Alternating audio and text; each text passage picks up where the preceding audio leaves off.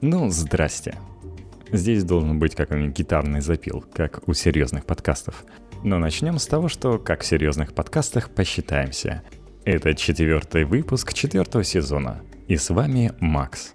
Вам, к сожалению, да ладно, ладно, к счастью, на выходных имеет кучу дел и кучу активностей, ему не до записи. Начнем, конечно же, с хороших новостей, хотя, в принципе, у нас все новости сегодня будут положительными. И начнем мы сериальную новость про Telegram. РКН решил перейти на новый уровень борьбы и, по мне так, на методы шантажа и вообще террористической угрозы и пригрозил Apple, что если те не турнут Telegram из своего App Store, то они в ответ разбомбят Воронеж. В смысле, жители России лишат удобства применения сервисов Apple. То есть, так как они не могут заблокировать Telegram, то начнут блокировать то, что им вполне по силам. В ответ Apple разрешил обновиться Telegram, который не обновлялся уже с середины апреля, то есть полтора месяца. Тем более, что приложению для общения, в которой скоро заведутся еще и паспорта, нужно точно соответствовать GDPR европейскому. И вчерашняя хорошая новость, что что Apple вернул в магазин Telegram X, с которого уже многие из-за отсутствия обновлений начали потихоньку сползать и ворчать тихонечко. На мой взгляд, РКН выбрал совсем неправильную стратегию. Да, возможно, какие-то переписки в iMessage Apple, что FSB, что FBR сдает. Причем что-то я сомневаюсь, что они сдают именно текстовые сообщения. Скорее всего, они сообщают о фактах, кому что писалось и как часто и в какие дни. Но не сами сообщения. Потому что, как мы помним, у iMessages оконечное шифрование с ключом на стороне пользователя, и все мы помним стратегию Apple по разблокировке или расшифрованию каких-то передач и каких-то универсальных ключей. Этого ничего не будет, поэтому для Apple Telegram получается некоторый собрат по несчастью, и Роскомнадзор сейчас об этом напомнил РКН. Хотя нет никакой уверенности, что обновления Телеграма снова возобновятся, потому что представители Телеграм никак это не комментируют. Точнее, говорят, что вот это обновление есть. Будут ли следующие, мы не знаем. Ну и это хорошо, потому что в Телеграме есть такая вещь, как стикеры, которые не хватает в WhatsApp. И народ ей вовсю пользуется и не нарадуется. А из обновления iOS эта функциональность могла бы вообще вылететь к черту. Поэтому такое обновление в App Store все-таки поддерживает популярность мессенджера, и с него так быстро народ не разбегается, как с других. Ну, честно, я когда возвращаюсь в WhatsApp, я ощущаю себя как будто нахожусь в мессенджере, который где-то на три года отстает от вообще даже интерфейса и возможностей Телеграма. Но, кстати, забавно по мне так сообщение Дурова на этот счет немного такое подобострастное, такое «Спасибо, Apple, спасибо, Тим Кук, за то, что дали обновиться». Возможно, Павел, как всегда, старается вывести дискуссию в общественное поле из бюрократической машины, о которой говорил РКН, вывести из-под удара, из переломалывания свое приложение из-под этой бюрократической машины, потому что, выводя дискуссию в общественное поле, что его цитируют СМИ, а, как бы обращает внимание на себя большой компании, и большой компании приходится реагировать совсем по-другому, как если бы все было тихо и за какими-то кулисами. Потому что Apple никак нельзя снимать себе белые блестящие доспехи, компания, которая борется за своих пользователей, за их приватность, даже против такого непобедимого дракона, как государственную машину. Ладненько, ладненько. Хороших высоких слов. Возвращаемся на Землю и если бы здесь был Ванс, я бы его спросил, готов ли он купить себе еще одну колонку, но в этот раз умную. Как вы понимаете, речь идет про Яндекс-станцию. Колоночка была анонсирована на Як 2018, конференция от Яндекс, которая началась, ну, в принципе, закончилась словами ее сооснователя Сигаловича «Прогресс неостановим». Этот девиз конференции был произнесен другим сооснователем Аркадием Волжем. Ну, вы, наверное, слышали. Да, прогресс, конечно же, неумолим. Когда мы могли представить, даже когда у нас появились первые сотовые телефоны, в которые мы тыкали кнопки, что появятся телефоны с сенсорными экранами, даже когда появились коммуникаторы, могли ли мы представить, что будет удобный интерфейс, рассчитанный на пальцы. И вот от этого интерфейса, когда мы тапаем, тыкаем в экран, можно постепенно отходить, потому что люди не общаются так, и они предпочитают все-таки общение голосом. Когда ты приходишь домой, особенно если ты одинокий человек, то тебе все-таки хочется с кем-то поговорить, ты не хочешь ходить в тишине, ты включаешь музыку. А ведь прекрасно, если бы ты включал музыку, не просто тыкая в кнопки в тишине, а прося кого-то подобрать для тебя эту самую музычку. Например, Яндекс станции, прямо так и можно сказать, а повеселее есть что-нибудь? И прекрасная Алиса, которая там обитает, как джин в лампе, выполнит твою просьбу. Ну вот реально, Siri в свое время была прикольной фишкой, но ты чисто показывал ее друзьям. То есть собрались вокруг и показал, смотрите, она вот такие прикольные шутки, как я говорю, как ее там, воробей в кармане, забыл, как зовут, эту прекрасную шутницу с эстрады. А пользоваться голосовым ассистентом при других людях, иначе народ стесняется. И вот если это будет в виде колоночки, которая стоит у тебя дома, твой персональный ассистент, вокруг тебя нет каких-то людей, которые смотрят на тебя как сумасшедшего, зачем ты это делаешь, зачем ты общаешься с голосовым ассистентом, с маленькой коробочкой, с телефоном, когда можно просто туда потыкать. Это намного проще. Вся эта культура, которая есть уже на Западе, действительно, это двигатель торговли для некоторых на первом месте, кстати, там сейчас Amazon, на втором Google и Apple всего лишь на третьем. Но люди реально покупают. И, естественно, российская компания думает, М-м, почему бы не сделать свою первую железку, потому что на Западе, а, это выстрелило, то есть люди готовы покупать, б, в России, даже если ты как-то купил через серый рынок такую колонку, ты с ней не можешь поговорить по-русски. А у нас есть голосовой помощник Алисы, и почему бы не строить ее в реально продаваемую штуку. И В, конечно же, Яндекс понимает, что им нужно продавать технологию, а лучше всего продавать технологии, которые уже есть в какой-то железке. Поэтому почему бы не заказать у компании, обладающей уже аудиоэкспертизой, Harmony Kardon офигенную колоночку, выполненную из алюминия, потому что впервые я смотрел на нее, думал, а, такая маленькая, будет звук, наверное, не очень Откуда там вообще может взяться 50 ватт? Потом, когда увидел распаковки, что это серьезная бандура, я подумал, да, такую не грех себе поставить. И даже если тебе не нравится дизайн, то за счет большого размера она будет выглядеть серьезной вещью. Сразу же вспомнилась тема из Большого Куша. Когда Борис Бритва утверждал, что главное в пистолете — это его вес.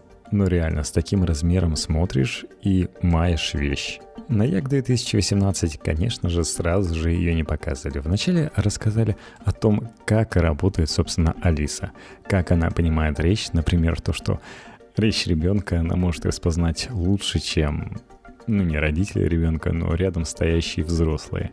И вообще сейчас компьютерные системы распознавания голоса дошли до такого уровня, что часто распознают речь лучше, чем человек.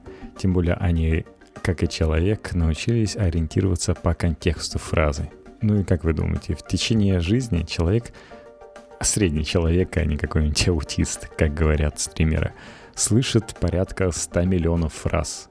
А вот нейросеть Алисы услышала уже миллиард этих фраз. Но, кстати, так еще забавно работает, что отвечает она тоже не всегда одинаково за счет того, что подбираются ответы из множества вариантов. Например, она просто может решить возможно, это из другой семантики, раз человек меня сразу же не понял, и попытаться взять ответ оттуда. Тем более, что и голос у Алисы улучшился. Изначально, как это было, например, в Сирии, Алиса говорила голосом человека, который произносил слова. А сейчас сделали по-умному. Ну, в принципе, как... Ну, сразу же ты представляешь, как должны это делать. Записаны фонемы. То есть отдельные буквы, звуки, которые потом должны сложиться в слова, и поэтому голос звучит более естественно, а не кажется, что робот собрался тебя обмануть, поэтому он зачитывает фразу, которая могла принадлежать живому человеку, но отдельно набранными словами. Ну а чтобы фонемы еще лучше звучали, они взяли ту нейросеть, которая слышала миллиард фраз, и прогнали через нее то, что у них получилось, и итоговый результат не может не радовать. Кстати, кроме Алисы есть еще, не знаю, Алиса мужского рода. Не помню, чтобы говорили, есть ли у него имя какое-то, Игорь или Игнат, но различный подбор голосов, конечно, не может не радовать. Также на конференции Як 2018 решили пойти на некоторый интерактив. Предлагали угадать, кто из общающихся между собой людей в записи – это Алиса, а кто человек. Люди старались угадать, но оказалось, что, ну, логично так бывает, что это все была записанная Алиса. Вот что самое интересное, мой брат Ванс не верит в будущее Алисы, и ему не понравилось общаться из-за тех ошибок, которые она делает. А народу, наоборот, прикольно общаться, они ржут над ее ошибками или наоборот там, где она более сообразительна, радуется этому. И в итоге мы имеем, по крайней мере, как утверждает компания Яндекс, 20 миллионов уникальных пользователей в месяц, которые таки пользуются Алисой. Тем более с тех первых версий, на которые смотрел мой брат, она наконец-то научилась вызывать такси, то есть интегрируясь с Яндекс Такси, умеет играть в города, верю не верю, где она сообщает интересные факты. И чтобы пойти дальше, ну, например, все знают, что колоночку от Амазона любят за счет того, что сторонние разработчики пишут дополнительный софт, дополнительные умения, плагины, которые позволяют Amazon Echo работать с другими приложениями, с другими сервисами, слушать тот же Spotify. И в итоге теперь у Яндекса есть, собственно, технология Яндекс Диалоги. Они идут навстречу разработчикам для того, чтобы их колонка умела больше. Так что и пользователи, и программисты, а среди них наверняка будет большинство гиков, могут создавать своих ботов и увеличивать на благо компании Яндекс количество навыков Яндекс станции – ну и заодно и Алисы в ваших телефонах. Уже, как утверждают, есть тысячи навыков. Это и Рибек, и Headhunter, то есть можно попросить у Алисы найти себе работу. И прямо со сцены заказали пиццу Папа Джонс. Пиццу ни много ни мало принес один из основателей Папа Джонса. А вот после этого появился глава Sony в России, представил наушники Xperia Ear Duo, в которых теперь живет Алиса. Но это было такое мягкое погружение, ну, пригласили человека, теперь встроено, да, в известную фирму, после которого можно объявлять уже о своей разработке про Яндекс-станцию. Мне понравилось, как они рассказывали, вот когда разбивается то, что ты хочешь рассказать на различные подпункты, в данном случае это звук, слух и видео, в Harman Kardon, конечно, не стоит сомневаться, поэтому они оснастили прекрасную колоночку тремя активными и двумя пассивными твиттерами. Это, конечно же, не Apple звук вокруг, но при этом достойная вещь для колоночки, надо сказать. Так же, как и у Apple колоночки, у этой есть отдельные вуферы и излучатели, которые прекрасно передают низкие баса. А раскачать вашу холостяцкую квартиру, в которую вы умудрились пригласить гостей на вечеринку, она вполне сможет. Колоночка выдает целых 50 ватт. Ну и так как она использует хитрые алгоритмы, то она вас расслышит даже при самой высокой громкости, при этих 50 ваттах, потому что она уберет те звуки, которые она издает, прислушается, и вы всегда можете сказать, Алиса, Включи музыку грустнее, никто не пришел на мою вечеринку. Кстати, теперь это не только Алиса, тем более если вашу девушку также зовут, чтобы не говорить «Алиса, приготовь мне борщ», и одна пошлет вас, другая поищет рецепт в интернете. Конечно же, так пошлет это веселая Алиса от Яндекса, а та, которая найдет вам в интернете, это ваша Алиса. Теперь можно просто обращаться к этой колоночке как к Яндексу. Не знаю, так как это покажет летом, может там появится все-таки Игорь или Игнат. Все-таки Яндексу надо подумать о том, что не только гики мужчины будут покупать, но и гики женщины эту колонку, и им захочется пообщаться с мужчиной и обращаться к нему не как к Алисе. Ну, кстати, насчет внешнего управления – не всем нравится его дизайн, потому что он такой сверху, на балдажник, который можно крутить, это увеличиваешь, уменьшаешь громкость. Также есть кнопка включения и кнопка выключения микрофона, чтобы вы понимали, что у вас все-таки не слушает FSB, или наоборот, когда вы нажимаете, они такие, м-м, он нажал кнопку выключения микрофонов. Давайте прислушаемся внимательнее. На самом деле, реально, вы можете разобрать и посмотреть, что при нажимании этой кнопки электричество больше не приходит в микрофон и они деактивируются. Это физическая кнопка, а не программная. Вы спросите, актив сети, пауза, плей, как э, перемотать на 10 секунд обратно. Там был классный припев, которому вы снова хотите подпевать. Все это умеет эта прекрасная колоночка делать. Просто попросите ее голосом. Для чего еще придуманы голосовые интерфейсы? Кстати, когда вы говорите всякие команды, которые легко понять, то есть перемотать на 10 секунд назад, там, выбрать первое, второе, и для этого не надо выходить в интернет. Колонка так и делает, она обрабатывает прямо у себя вашу фразу. А вот когда вы четко ей командуете с обращением «Алиса», вы видите, что станция запылала сиреневым цветом, и это означает, что сейчас будет связь с интернетом для того, чтобы вас понять. А, кстати, технология, которая позволяет вас расслышать, называется Яндекс.io.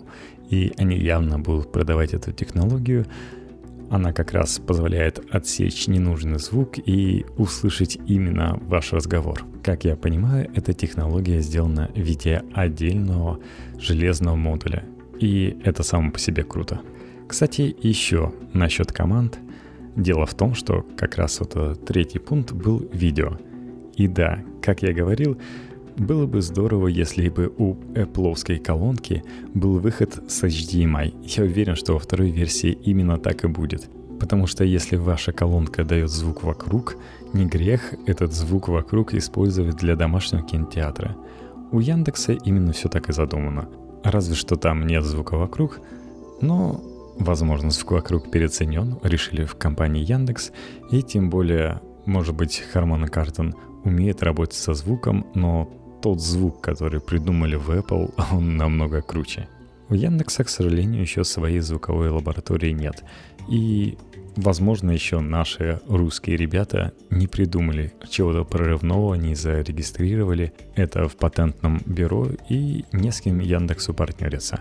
Но, во всяком случае, да, вы можете просто подключить через обычный HDMI кабель вашу колоночку к телевизору и тут перед вами открывается море возможностей. Яндекс на то и Яндекс, чтобы искать, поэтому, например, вы можете попросить колонку «Покажи новинки», и колоночка найдет вам новинки фильмов, она будет пользоваться кинопоиском, будет пользоваться Амиотекой, Иви, ну это, так понимаю, официальные партнеры, кинопоиск тем более принадлежит Яндексу, и если кто не знает, они недавно открыли бесплатный просмотр различного видеоконтента. Ну, естественно, это фильмы. Поэтому вы без проблем можете смотреть какие-то бесплатные фильмы, но если оформите платную подписку, которую можно оформить прямо с колонки, и она вам это скажет, что «Чувак, это за деньги надо смотреть», говорит «Заплати, заплати, но давай будем смотреть». Также вам не нужно искать пульт, потому что его нету. И, но вы можете сказать «сделай громче», «сделай тише», «поставь на паузу», «перемотай вперед на 10 секунд» или «назад». Найди видео про котиков, это уже команда для YouTube, потому что Google еще не почувствовал со стороны Яндекса угрозу, и их колонка позволяет работать без проблем с YouTube. Так что завтра вы можете смотреть WWDC, и если бы у вас была колонка, вы бы это могли без проблем делать на телевизоре, ну, наверняка кто-то сможет, и вы бы там видели вид во всей красоте, ну, сколько бы его в этом телевизоре смогло поместиться. Да, проблемка. Постоянно забываю, что это еще демо-версия, и поэтому в продаже ждать только летом. Сейчас не пойти, не купить колоночку. А так, да, мне нравится, что колонка обладает поиском, поэтому вы просто можете спросить Включи мне фильм ужасов, и на экране появятся карточки, они будут пронумерованы. Вы можете выбрать с первого там по шестую любую карточку или сказать «давай следующие». И вам не надо лезть куда-то в компьютер, смотреть, что там за фильмы есть. Вы без проблем это можете сделать прямо на вашем дисплее, используя голосового помощника. Тем более рейтинг кинопоиска вам в помощь. Кстати, я все вам намазываю, намазываю, но реально цена. Это 10 тысяч. Много это или мало?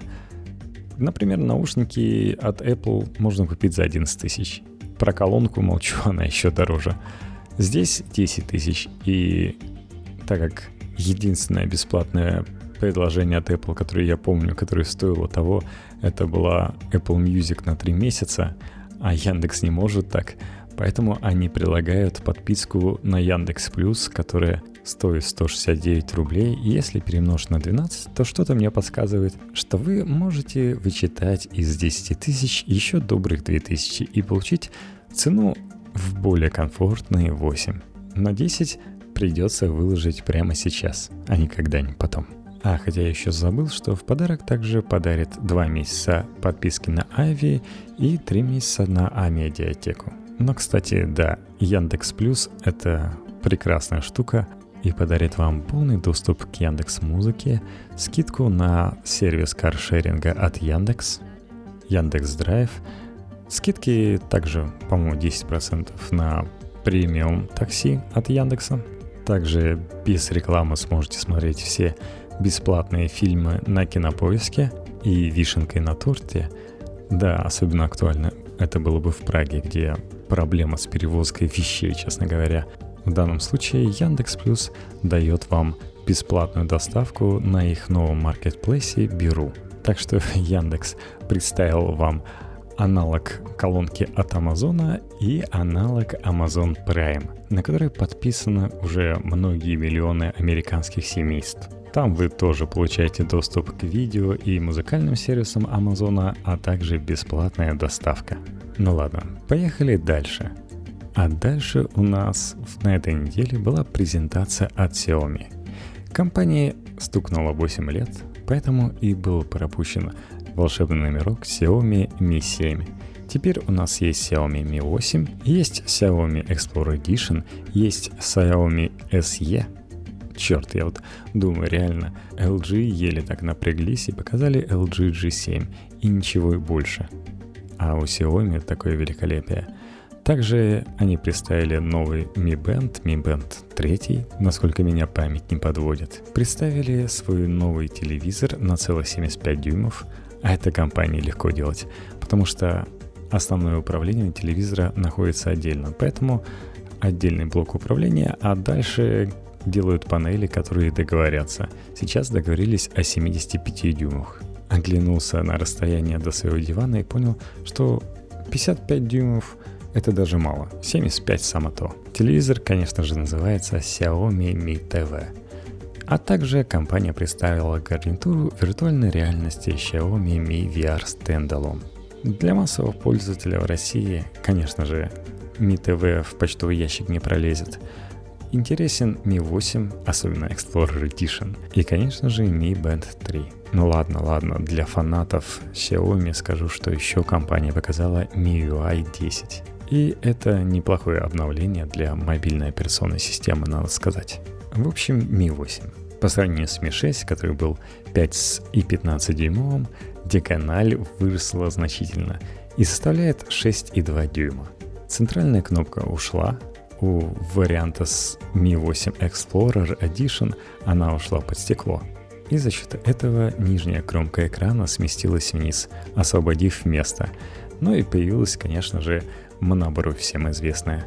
Но монобровь здесь не просто дань моды, как у многих. Но вообще за счет э, вертикального расположения двойной камеры и моноброви, отсутствия порта для подключения гарнитуры или наушников, да, естественно, в наборе в коробочке вы найдете переходник, вы получили реально iPhone X. По-моему, вился и шутил об этом, что Xiaomi представила синенький, розовенький, беленький iPhone X. Но надо понимать, что монобровь здесь неспроста, так как это первый Android-телефон, у которого есть аналог Face ID.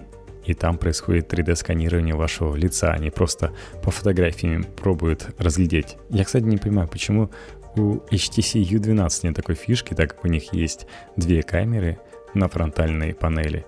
И реально с помощью них можно строить 3D-модель лица и легко выкупить, находится ли фотография перед камерой или реальное лицо. Но у Xiaomi все серьезно. И сразу же вспоминается, что я говорил, что Xiaomi были отодвинуты на второй план.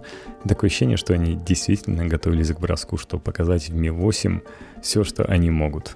Потому что, ну, после презентации Xiaomi Mi 8 Explorer я забыл про LG.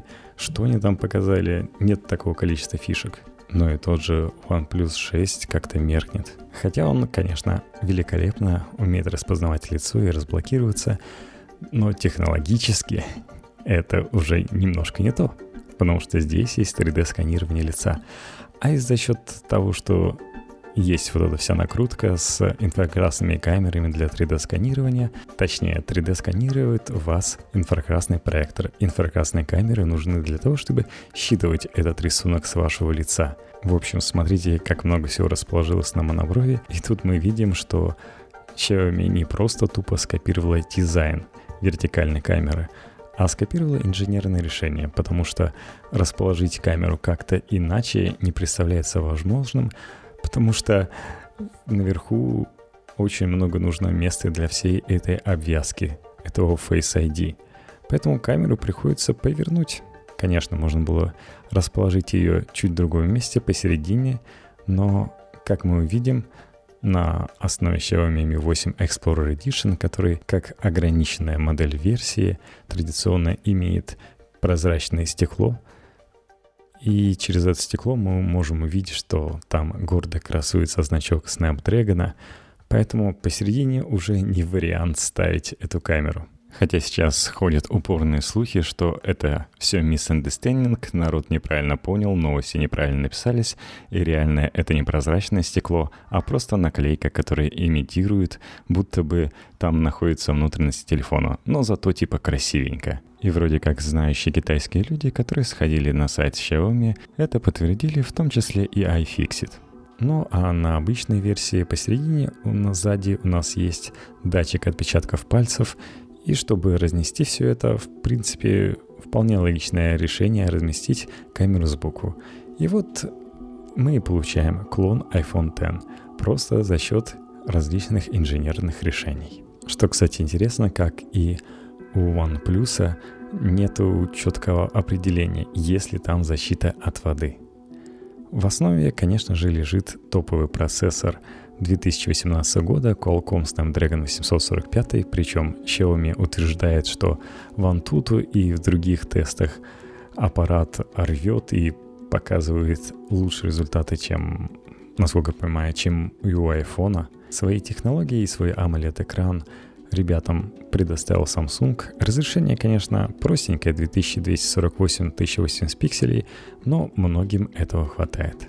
Так как патента на Always On Display ни у кого нет, то ребята этим пользуются, и у них есть и эта фишка, тем более, что AMOLED дисплей это позволяет легко делать. Есть еще интересная фишка. Это GPS-приемник, он двухчастотный и по заявлению производителя обеспечивает повышенную точность позиционирования. Хотя в их демке Почему-то демка не была показана где-то внутри офиса, где было бы интереснее этим воспользоваться, а реально машина где-то каталась, и там водитель внутри сидел с закрытыми глазами и смог, просто ориентируясь по тому, что сообщал ему GPS-навигатор, пройти трассу, но при этом многие сказали, что несмотря на то, что советовал ему GPS-навигатор, он где-то сокращал пути, и ехал по-другому. То есть, возможно, специально обученный китаец за несколько недель научился с закрытыми глазами проезжать это место и без подсказок GPS-навигатора. Но двухчастотный GPS-навигатор действительно должен давать более точные результаты и повышать точность определения, где вы находитесь для спецслужб, а в смысле для вас, чтобы вы могли точнее определить где вам нужен новый поворот, например, если вы идете пешком. Хотя вот э, реальный пример, то что в машине у меня в GPS-навигаторе намного лучше определение местоположения, и поэтому он более точно говорит, когда нужно поворачивать по сравнению с смартфоном. Ну и камера, конечно же, устройство хороша. Ребята вышли и сообщили, что там целых 105 баллов фото, Всего 99 э, общий за счет относительно низкого балла по видео, но 105 фоточасти — это на 1 балл больше, чем у Samsung S9 Plus. То есть фотографии снимает хорошо. Стандартная компоновка, когда у тебя обычная камера и телекамера. Также есть э, трендовые AI-технологии. Камера умеет автоматически определять снимаемый сюжет. Где-то это мы уже слышали несколько раз. Природа, портрет, пейзаж автоматически подскраивает оптимальные по ее алгоритму настройки. Да, слышали мы это, конечно же, у P20 Huawei, а изначально первый раз э, об этом заявляла LG V30. Ну и, соответственно, наследники ее LG G7, который еще и называется Sync, это, конечно же, есть. Со сцены приводили примеры, что фотографии получается намного лучше, потому что чувствуется, какая именно нужна подкраска фотографии в зависимости от сцены. Приводили, конечно же, примеры с iPhone X. Обе камеры 12-мегапиксельные, сенсору главной камеры достался достойный Sony IMX363 с типоразмером 1 на 2,55 дюйма. Фронтальная камера 20-мегапиксельная. Из фишек отмечается возможность коррекции геометрии лица и изменения цветовой схемы в кадре.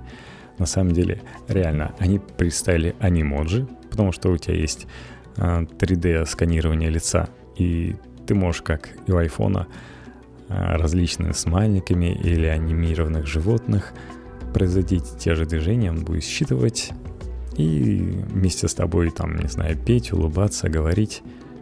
И кроме того, они придумали классную фишку, которой нет у Apple, когда тебя снимает камера, одновременно делается 3D-сканирование твоего лица, после чего наступает время для пластической хирургии. Ты можешь увеличить себе нос или уменьшить, подрезать подбородок, все за счет того, что это не просто фотография, а 3D-модель фотографии и искусственный интеллект знает, где у тебя подбородок, где у тебя нос, где он начинается, где он заканчивается, какие тени, как распределены за счет реальной 3D-модели. То есть это получается твоя маска, с которой может смартфон делать все, что хочет. А вот с видеорежимом действительно все достаточно сурово. Например, 4К видео производится и записывается только со скоростью максимум 30 кадров в секунду. iPhone X и у Samsung S9 Plus это 60 кадров. В режиме замедленной съемки скорость 120 кадров в секунду для Full HD и 240 кадров только для HD. Все предыдущие флагманы этого года, которые мы смотрели, умеют 240 кадров в секунду при разрешении видео 1080p. Xiaomi Mi 8 Explorer Edition можно назвать премиальной версией Mi 8. В отличие от обычных Mi 8, как я уже говорил, Explorer Edition получил полупрозрачную заднюю панель. Вспоминаем HTC U12+. У Mi 8 Explorer Edition исчез со спинки сенсор отпечатка пальцев, потому что его поместили прямо под экран устройства, и вроде как работают действительно очень неплохо. Подчеркивается также наличие продвинутой технологии 3D Face Recognition, то есть там не просто точечки как на iPhone рисуется, а более интересная мозаика, но при этом Xiaomi, как и Apple, утверждает, что технологию может обмануть всего лишь один из миллионов человек. То есть вроде как получается та же самая технология, но наверняка в тонкостях может получиться что-то иначе. Например, Explorer Edition может лучше, чем iPhone X распознавать вас со сна. Объем оперативной памяти у Mi 8 это максимум 6 гигабайт, у Mi 8 Explorer Edition целых 8 гигабайт. Емкость аккумулятора составляет 3000 мАч, а у обычного Mi 8 3400 мАч. Видать, прозрачная крышка имеет какие-то ограничения. И, конечно же, хочется сказать, ну, извини, OnePlus 6, но какой ты убийца флагманов, если Mi 8 можно купить на 100 баксов дешевле – Например, 6 плюс 64 гигабайта стоит виртуальные 420 баксов. Виртуальные, потому что тяжело по такой цене купить. По итогу вы купите у перекупов и уже дороже. А 6 плюс 128 гигабайт всего 470 баксов. Если вам 256 гигабайт хочется, то 515 баксов. То есть разница между 64 гигабайтами и 256 составляет меньше, чем 100 баксов. Учись Apple. Mi 8 Explorer Edition со 128 гигабайтами на борту обойдется дороже 580 баксов. Mi 8 SE, казалось бы, из названия должен быть очень маленьким, но хотя бы таким же, как последний компакт от Sony. Но этого ни разу не происходит. Здесь SE как у LG SE, когда вам показывают более маленький смартфон, а здесь 5,88 дюймов, не сильно маленький, такой же экранчик вроде, хотя наверняка похуже. Такой же вид, но при этом начинка внутри уступает. Но зато внутри находится новейший Qualcomm Snapdragon 710. Он вроде как, судя по тестам, дает прирост целых 20% по сравнению с 660 Snapdragon, но при этом еще и более энергоэффективный. Потенциально интересная платформа, но не для флагмана, но, по крайней мере, Xiaomi Mi 8 SE — это первый аппарат на этой платформе, что уже интересно. Также 12-мегапиксельная основная камера, но вот на телевике уже сэкономили, там всего 5 мегапикселей. Видать, для определения глубины снимка в основном будет использоваться, потому что нормального кропа с помощью нее не получить. Зато стоит всего 280 долларов за 4 гигабайта оперативки и 64 гигабайтов на борту. И 312 за версию с 6 гигабайтами. Ну и давайте коснемся Xiaomi Mi Band 3. Фитнес-браслеты Xiaomi пользуются огромной популярностью в мире. Секрет в неплохих возможностях, долгом времени работы и очень привлекательной стоимости, которая потопила многие другие компании по производству браслетов. Новый Mi Band 3 похож на своих предшественников. Как и ранее, капсула основного устройства вставляется в силиконовый ремешок, который может быть различного цвета. Закажите себе на AliExpress нужный, который вам больше приглянется. Если Mi Band 2 был установлен 0,42-дюймовый OLED-дисплей с разрешением 72 на 40 пикселей, то в новом Mi Band 3 появляется более большой 0,78-дюймовый экран с возросшим до 128 на 80 пикселей разрешением. Тип матрицы все тот же OLED. На экран в том числе выводится информация о входящих звонках и сообщениях, что приятно. Увеличена емкость аккумулятора с 70 до 110 мАч. Но из-за более крупного экрана батарейка сжирается все равно быстрее, и мы получаем всего лишь 20 дней работы. Защита от воды там не IP какой-нибудь, а привычный для часов стандарт WR50. Защита от воды WR50 подразумевает, что вы без проблем можете принимать душ с устройством, мыть руки, а вот для серьезных занятий плавания, особенно если это связано с погружением, устройство подойдет уже с натяжкой и на ваши риски. Зато важным нововведением можно считать наличие модуля NFC. Это отдельная модификация браслета. С помощью нее можно вроде как оплачивать покупки в магазинах, ну, по крайней мере, в китайских автобусах можно с помощью нее проезжать. Цены остаются привлекательной, обычная версия это 27 баксов, а версия с NFC обойдется в 31 бакс.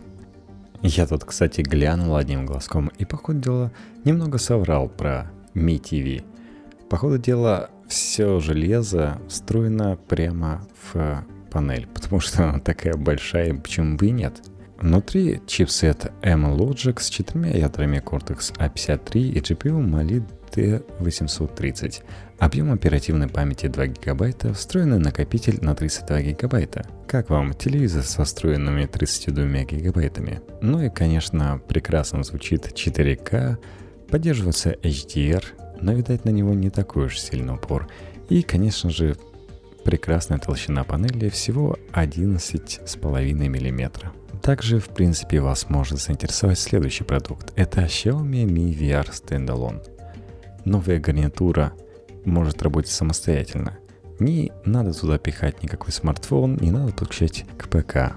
По данным производителя Xiaomi Mi VR Standalone оснащен экраном с разрешением 2К, привычным 3,5 мм разъемом для подключения наушников, динамиком для воспроизведения звука, а также четырехъядерным процессором Qualcomm Snapdragon 821 с тактовой частотой 2,35 ГГц графическим ускорителем Adreno 530. Собственно, встречайте Oculus Go под брендом Xiaomi. Также внутри имеется место для аккумуляторной батареи емкостью 2600 мАч, а для подзарядки используется стандартный разъем microUSB. Так как ничего туда пихать нельзя и вставлять тоже, то на борту уже идет либо 32 гигабайта встроенной памяти, либо продвинутый 64.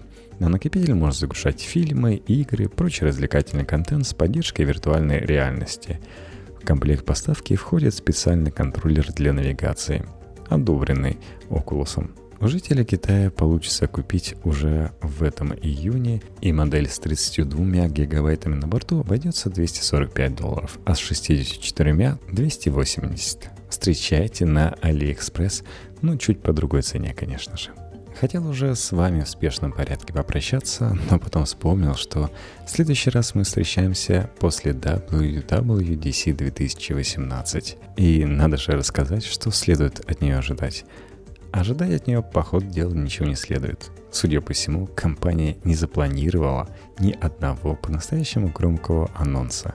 Вообще, конечно, WWDC — это целиком и полностью софтверная конференция. Интересующиеся могут узнать про обновление операционных систем iOS, macOS, tvOS. Скорее всего, не обновят. Либо пора уже обновить, потому что когда в 2016 году последнее обновление показывали, и WatchOS — вот это точно не обновлят. Разве что покажут, что теперь у нас есть новый циферблат радужный. Встречайте. Я думаю, кого-то будет бомбить, когда он будет смотреть. Но так получилось, что в последние годы Apple не ограничивалась только программной частью и представляла новые устройства. В 2017 году презентовали умную колонку HomePod, а также обновленный iPad Pro и новый iMac Pro. Точнее, там сказали, вот смотрите, какой классный iMac Pro, и вы сможете купить его и ближе к Рождеству.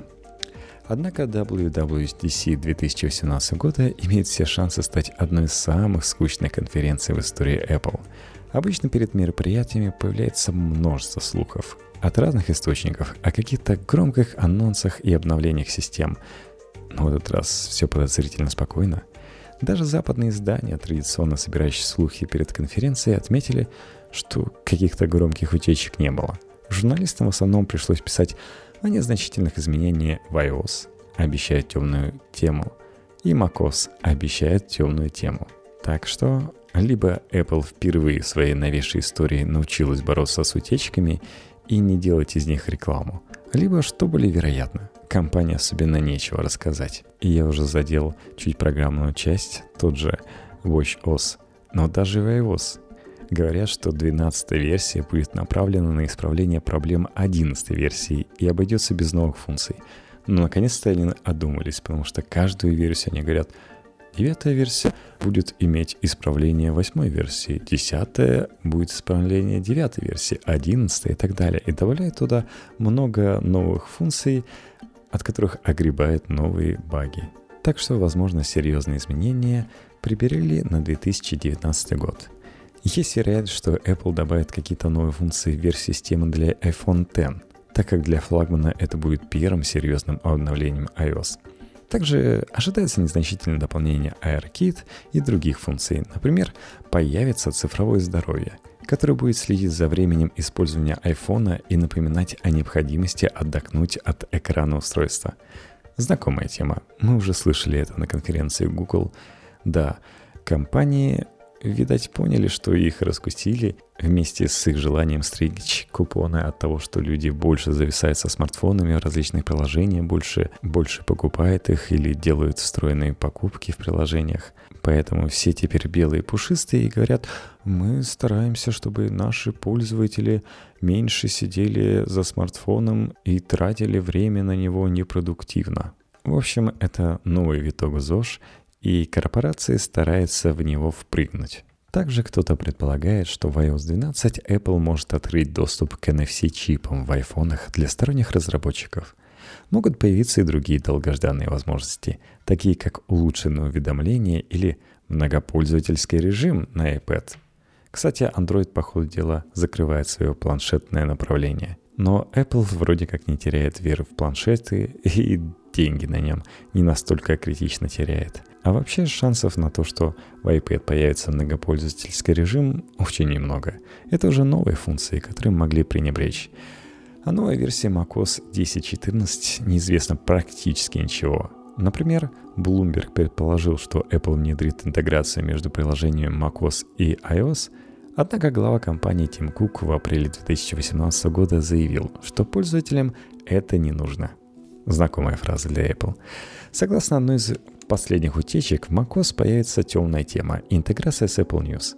Ранее сервис работал только на iPad и iPhone. Серьезного внимания к tvOS Apple уже давно не уделяли, и этот год вряд ли станет каким-то поворотным. Все, что известно о новой версии системы, это возможная интеграция с оборудованием Dolby Atmos, но даже ее вряд ли стоит ждать раньше 2019 -го. Наверное, покажут вместе с долгожданной зарядкой беспроводной для нескольких устройств одновременно – Среди основных ожиданий СМИ и экспертов это незначительное обновление MacBook Pro с процессором нового поколения и увеличенной оперативной памятью, потому что профессионалы матерятся, ну сколько можно жить с этим ограничением в 16 гигабайт оперативки. 2017, а теперь 2018 год на дворе – также Apple может внести изменения и в конструкцию клавиатуры бабочки, так как количество пользователей, которые жалуются на нее, что из-за незначительных крошек клавиатура или часть ее клавиши начинает выходить из строя и их просто не нажать. Также есть ожидание, что наконец-то компания представит новое устройство в линейке MacBook Air. Речь идет о по-apple дешевом 13-дюймовом ноутбуке с ретиной-экраном. Также есть надежда, что Apple обновит iPad Pro. Наконец там появится система Face ID и соответствующие датчики.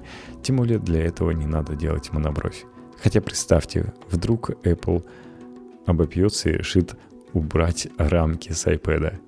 И тогда да, привет монобровь.